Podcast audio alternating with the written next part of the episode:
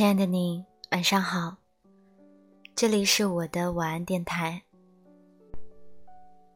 朋友结婚，在朋友圈发了一组婚纱照，构图非常美，风景也很好。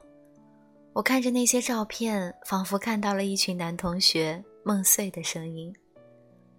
我这个朋友大学的时候是我们学校的女神，她当过校园晚会的主持人，得过奖学金一等奖。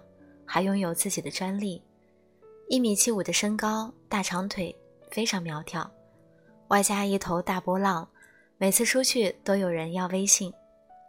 如果非要说有什么遗憾的话，那就是她老公的颜值并不算高。当初他们两个人公开的时候，还有人替她可惜，说明明有那么多帅哥追她，为什么最后却和一个看似很一般的人在一起？所有的故事都不是猝不及防，而是有迹可循的。朋友曾经也是一个颜值至上的人，可后来发现帅气放在平淡的生活当中，并不能带来什么涟漪。但和这个男生在一起的时候，每时每刻都有话题聊，自己抛的梗他全能接，无论多累，只要看到他就能笑出来。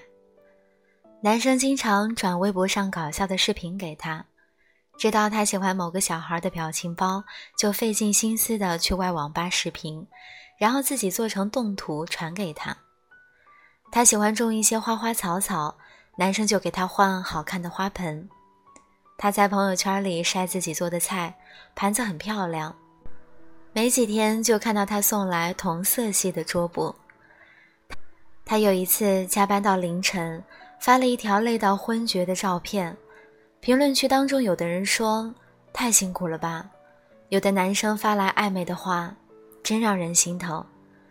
可所有人的心疼都只是在嘴上说说，只有男生凌晨到公司楼下去接她。他问朋友什么时候下班，朋友说还不确定。结果他两小时后从公司出来，一眼就看见他在公司外面的柱子上靠着打盹儿。虽然是春天，凌晨的风也是凉的，一身寒气，朋友都懵了，语无伦次地说：“你怎么在这儿？什么时候来的？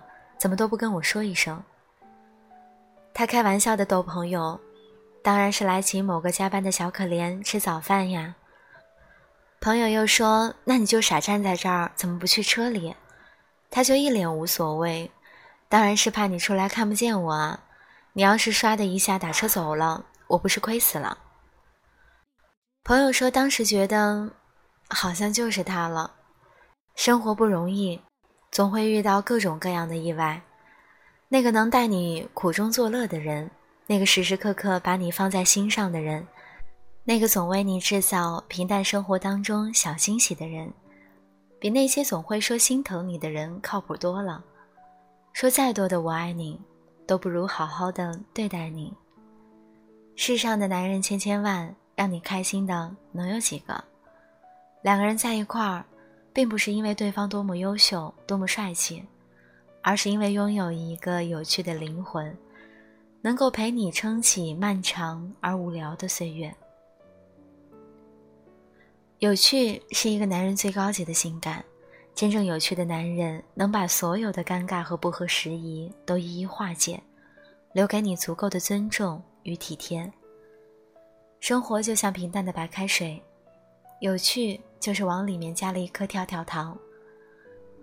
在有趣的生活当中预约了彼此，乏味的空气里才有了此起彼伏的涌动。这辈子遇见爱，遇见性，都不稀罕。稀罕的是遇见了一个有趣的人，他懂你的快乐，也照顾你的悲欢，他理解你所有的心事儿。也能带你去体验生活当中琐碎的欢愉和惊喜。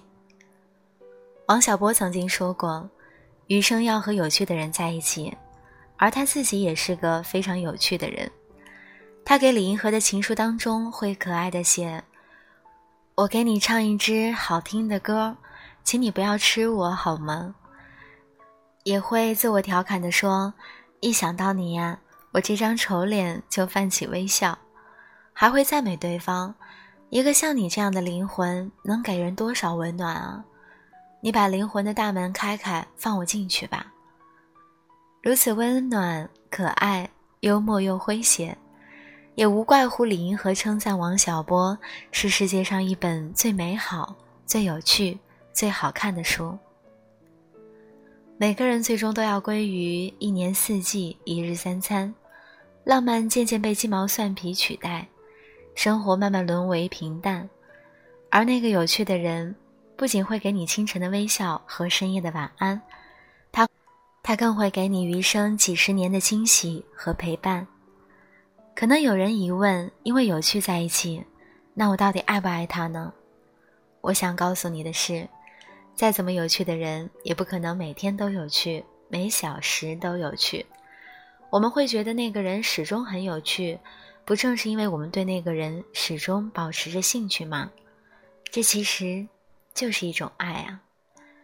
作家贾平凹说：“人可以无知，但不可以无趣。